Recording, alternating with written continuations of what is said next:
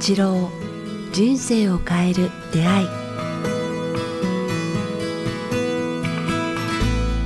こんにちは早川洋平です。北川八郎人生を変える出会い、えー今日は第251回をお届けします。北川先生よろしくお願いします。よろしくお願いします。さあ、えー前回はですね、えーお土産、えー人と会うときは、お土産よりも励まし、希望、勇気、喜び、笑顔という、えーすごく深いお話をいただきましたが、あの後ちょっと僕もいろいろ考えてですね、ひょっとしたらこれ前回が前編で今回後編のように続くかもしれないんですけど、あのーやっぱり先生と出会わせていただいてから、まあ、そのお土産の話もそうですけど、やっぱり当たり前ですけど、人への感謝というか、今の自分があるのはね、あの誰のおかげとかってことはよく考えて、やっぱり感謝だけは忘れないようにしてるんですが、ですが、えー先生のお話や、まあ、本を改めて拝読すると、返謝、返す感謝の。変者で感謝が完成するってことは改めて拝読してハッとさせられて、あのーもうその通りだなとしか言いようがないんですが、ただ、やっぱり僕まだまだなんで、いわゆる、うーんまあ、それを考えること自体が大事だと思うんですけど、具体的にどうしていけばいいかっていうのが正直まだつかみかねててですね、変者について。その辺を少し、うんねはい、あの、ご教示いただけたらありがたいなと思うんでちょっと今日はゆっくり話したいと思うんですけど、はい。まあ、早川君も私もそうだったと思うんですけど、だいたい10代、20代っていうのは、こう、もらうのが当たり前のうん。お時代っていうか、親からはい。感謝なんてか、親に感謝なんて10代、20代考えたこともないし、食わしてもらったり、学費を出してもらったり、なんか、あの、大学に行かせてもらったのが、はもらうのが当たり前っていうかね、思ってましたね。ももらうのが当たり前って思ってた時に、その時にこう、うん親が苦労していることや、母親がつ辛い目に遭っていることや、世間の人たちが一生懸命頑張っていることを全然こう、気にしなくて、はい。もらって当たり前の時代がずっと続いてしまったって言いますかね。そしたら、こう、なんか、世知辛い人間になってたんですね。なんか自分自身が。もらうばっかりで、あありがとうございますって、どうしたらもらえるかなとか、いつも、なんか、どんな人が、あの、この人から、あの、お金をもらったり、就職もらったりしてもらえるかな、ばっかりを考えた20代で、とってもうんいやらしい、あの、なんか時代だったんですね。うんで、その後、30代に入って少し、あ、感謝しないといけないんだっていうことを、あんたには感謝が足りないとかうん言われて、なんか、言われたことあります？私。あんた先生があるんですね。いつもの驚きですけど、やっぱそういう時代あったんですね。ありました。はい。うんただそれがあったからこそそのことに気づくんですけども、はああ、そうか。いうん世の中に感謝っていう行為とか考え方がはいあるんだと気がついたのが、20代後半か30代だったと思うんですよね。うんはい。で、それまで本当に感謝っていう言葉はうんなかったなっていう。で、まあその頃にちょうどおふくろさんが、私の母が死んだんで、まあやっぱ母に対する感謝っていうのが生まれてきたんですけども、おふくろさんを失って感じたのは、何にもお返ししなかったなって思ったんですね。あ、お母様に？いや、お母母に対して。うんもらってばっかりでしたね。うんうん、30代の初めに31人で亡くなったんですけども、はうーん、その時すごく後悔しました。うんうんなんか、何にも返さなかったんですね。感謝もほとんどしない。まあ、少し感謝はしてましたけれども、うんまあ当たり前の時代が長くて、お礼を言う間もなくこう別れてしまったっていう感じがうんしますね。しました、したんですね。うんで、その時にこう、あ、本当に何も返さなかったっていう思いがあって、それから、まあ、断食したり、瞑想したりしてて、まあ、他人のことよりも自分のことなんですけど、はい。あ人からたくさんなんかもらうことが増えたんですね。こううん。あのお土産とかあの私の好きなもの、コーヒーとか、なんか紅茶とかやったり、まあ、いろいろえ私に似合うものとか、なんか季節のものとかいただくようになったんだけど、最初のうちは、あの、それに対して名前も書かなかったんです。誰かがもらったかもわからなくなって、なんかお返しをすると、しようとすると、わからなくなったんですね。うんあ、これ誰からもらったっけ？とか。なんか自分自身が嫌な人間やなっていう、つくづくもう本当に嫌な、なんて人間なんだっていうか、なんか自分自身にムカムカすることが始まり始めたんですね、うん30代の入ってこう前半ぐらいから。はい。で、その、それを解決することは思いつかなかったんですけど、断食して、まあ何にも変者、感謝には変者が伴うんだって言葉がパッと出てきてですね。そこでですね。うんうんうんで、そうだ、こう必ずお返ししないといけないっていう。うん。だか感謝したら必ず返謝しなさい。うん感謝は返謝して完成するっていう言葉をこう、まあ、あの、いただいたんですね。神からっていうか、うんまあ、天からっていうか。それから自分自身が何か、あの、形にあるものでなくていいから、こう返謝するようにっていう、えー思いになりました。だから皆さんにも、そのことをやるといいよって、自分が安らかになると言いますかね。うん。で、もらった以上のものは返せないけれども、うんあそれを広く浅くずっとやると自分がもらった以上のものをうんその人ではなくて世の中に返すことができますよね。あともしくは地球に返すことができますよね地球からもいろんな恵みをもらっているんだけども、私たち人間はもう取りっぱなしですよね。はいはいはい。感謝なんて言ってない。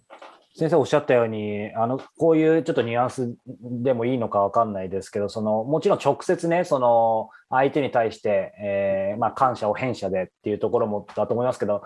あの、まあ、さっきのお母様の話じゃないですけど、その感謝したい、返謝したい相手が、もういない。直接、うんあの、亡くなってしまったり、まあ、いろんな事情で会えなくても、えーつまり返謝、別の形でもできることあるってことですね。そうですね。うん。周りの人とか、そういう、あの、お母さん思い出させるのだけじゃなくて、だんだんだんだん広げていくと、地球にこう、あの、もらってて、地球にも返してないっていう感じいや、が。本当ですよね。一番そうですよね、ある意味。はい。でも、恵みはもらってるけれども、感謝。でも、感謝はするけど、返謝してないですもんね。うんうんね地球に対してね。うんうんだから、ここ、俺ら地球に対しても返謝しないといけない時代に来たのではないかなと思うんですね。うんうん何が返せるかなと思うんですけども。相当そうですね。相当っていうと、腰重くするのは違うかもしれないですけど、でもまあ、もうこの異常気象とかいろいろ見てると、あまりに僕らが、えー返謝してこなかった、まあ、感謝もしてこなかったかっていうのがなんか出てきちゃってる感じはありますよね。うん、この地球の見てるまあ僕は、あの、は早川君と話すときに感じるのは、まず、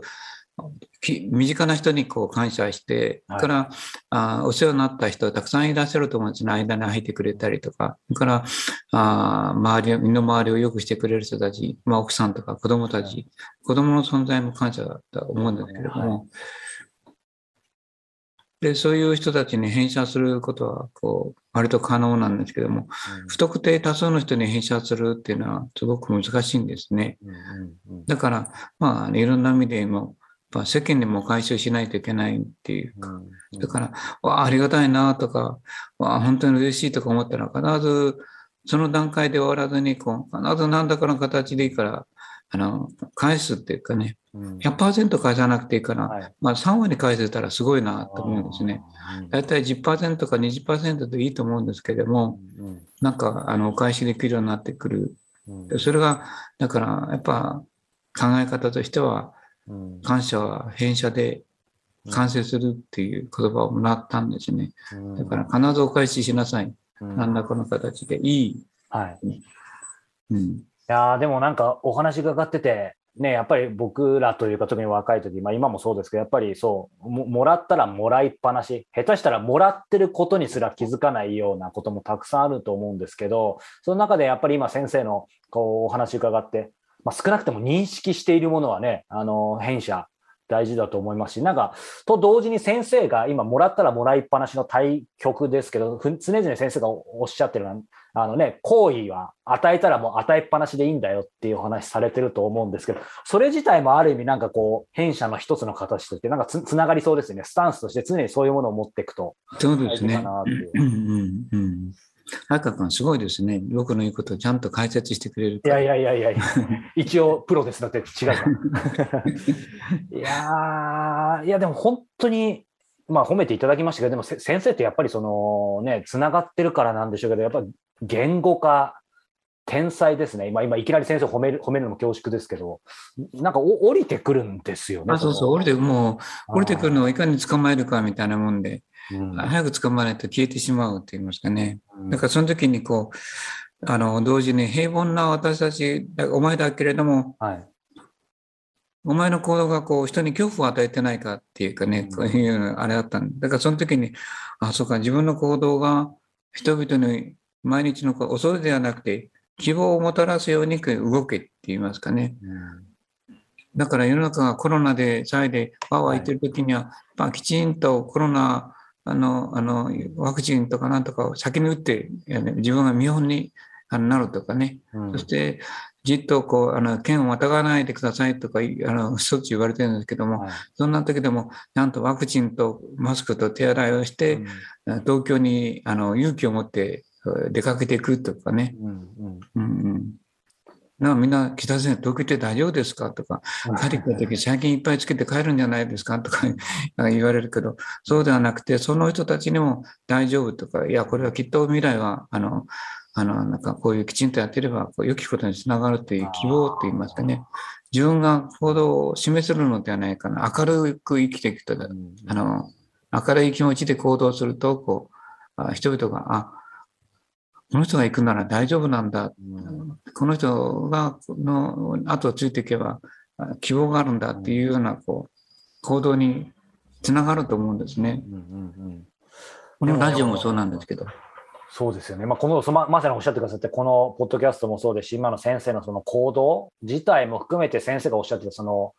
ね、不特定多数の方への返射ですよね、先生から。うん、そうです、そうです。はい。それを行動で示すというかね、うんその時に希望というもの、希望とか、まあ、まあ、明るさとか、なんか希望とかいうにつながるようなあ表現ができるような行動とか行いとか言葉で示してあげるうんのが、こう、私たちの気づいたものの務めではないかなと思いますね。うん。いや、でも、なんか先生おっしゃった通り、もうずっとこの番組でね、コロナ前からお話しいただいてる、やっぱり不安や恐れ、えーと、どう向き合うかというかね、まあ、心の力をきちんと使おうっていうのを、まあ、まさに今一番求められてますし、先生は本当にそれを、まあ、勇気を持って体現されてますよね。そしてなんかやっぱり、大したことないいやいやいや、やっぱりその先にある、まさになんか安らかな、まさに今感じのコーヒータイムですね。で紅茶ですか、コーヒーですか？紅茶ですね。先生、どちらもお好きですよね。最近はね、やっぱなんか体質によって変わってきたんですね。はいはいパ。ンを食べなくなったら、あのコーヒーが飲めなくなったんですよ。ああ、合いますよね。パンとね、コーヒーと。ああの、ちょっとしばらくパンが、あの、パン、あれなんて言うんですかね、なんとか、あの、あれをグ、ルテンフリえ？ー。グルテンフリーやってるんですか？そうそう、グルテンフリーをやってると、はい。あの、ああ、コーヒーが飲めなくなったんですね、強すぎて。はいはいはいはい。でやっぱ紅茶になってきたっていう。あ、先生、グルテンフリーやられてるんですか？まあ、今はね、あんまりパンは食べないようにしてますね。あ、どのくらいの期間ですか？ん？はじ初めてどのくらいですか？そのいわゆるグルテンフリーというか、まあ小麦はあんままあ、かなりなね、今食べてないですね。食べると胃が痛くなるぐらいになってきたから。はい。本当ですか？なんか僕も今実はもうすぐ1年ぐらいグルテンフリーやってるんですけど、やっぱやっぱ違いますね。うんうんパンとコーヒーっていうのは、すごく中毒性があってね、あの、惹かれるんですけど、美味しいんですよ。だからちょっとあんまり脱線しちゃったんですけど、僕もパンはでも大好きなんで、今もう自分で米粉の方のパンを自分で焼いて食べて、えっと、コーヒーも、あの、いい、いいのを飲む。まあ、ほんのささやかな。でもそれ大事ですよね。はい。すいません。ちょっと脱線しましたが。あなんか麦粉は好きなんですね。だから、ば焙煎を、焙煎屋をやろうかとか言ってましたけどね。いいじゃないですか。焙煎、北川コーヒー。僕はそこまでいかないですね。八郎コーヒー、ぜひいつかね、リリースしていただきたいです。うんさあ、ということで、えー今日はね、えーこの感謝は変謝で完成するということだからみんなに言いたいですね。必ずお返しをしようっていうか、はいで、やっぱ感謝を、まず感謝に気がつこうではないか。うんあと地球やいろんな人々に対してね。はいで、2番目はそれに対してこう感謝をしよう。そして、今度は必ずこう、あの、お返しをしようはいっていうか、で、だから私もらったものに対しては必ず名前を箱とかね、うん洋服もそもらったりしますよね。はいだからそれには誰からもらったとか、裏に見えないところに必ず書いてるんですよね。うんうんうんあの、何年何月、誰々さんから贈り物ってこう、はい。で、ちらっと見るようにしてますよね。でないと、すぐ忘れるんですよね。あでも人間って現実的にはやっぱりね、そういうのはありますよね。うんうんきちんとありがたいけれども、すぐ忘れてしまうから、やっぱそういう意味では、で、それを次に感謝というのは、はがきを書いたり、なんかの折にはお返しをしたり、はいその人じゃない人にも、こう、なんか、あの、あげ、あげられるようになればいいなと思ってますね。うんはい。ありがとうございます。今日は変者についてお話を伺いました。地球にも、えーはいねあの、もう一言、地球にもお返しを、なんかお返しできればいいですね。やっぱりそこですよね。うんはい、すいません。いえいえはい。地球のところまでというね、やっぱりやっぱそこですよね。もうまだまだ僕はもう誰に返すかぐらいにしかまだ今もこうなりかけてましたけど、そのね、地球的な視点もやっぱり、はい、持っていきたいと思います。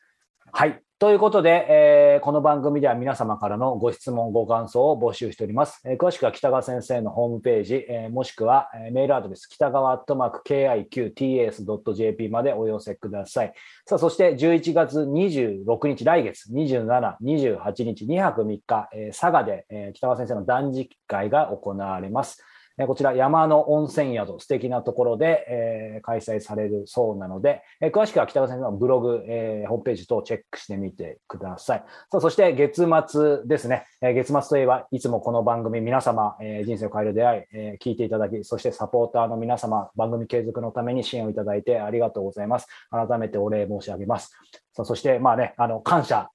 には変謝という話もありましたけど、えー毎月、サポートしてくださっている皆様には、えー北川先生の、えー特別のご講話をお届けしています。えー今月はですね、ちょうど先ほど収録したんですが、えー悟りと悟りの違い。これ音声だけで聞いている方意味がわかんないと思うんですが、えー目を覚ます方の、えー悟り、えーそして立身弁、孫悟空の語ですね。この悟りの違い、えーについて、そして、えーこの2文字からなる覚悟、そして光の管を進むこと、えーこのあたりのお話を北川先生に深くお話しいただきました。えーこちらサポーターの皆様にはお届け、えー間もなくできると思いますので、ぜひ、えーお聞きいただけたらと思います。えーそして、えーサポーター制度について、えー詳しくはこちらも北川先生のホームページに、えー掲載しておりますので、えーよろしければチェックしてみていただけたら幸いです。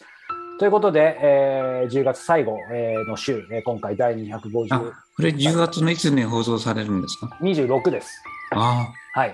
あ、。もう、秋ですね。秋です。はい、秋です。うんということで、えー次は皆さんのお声、皆さんにお声届けるのは今度11月になりますので、もう冬が今度11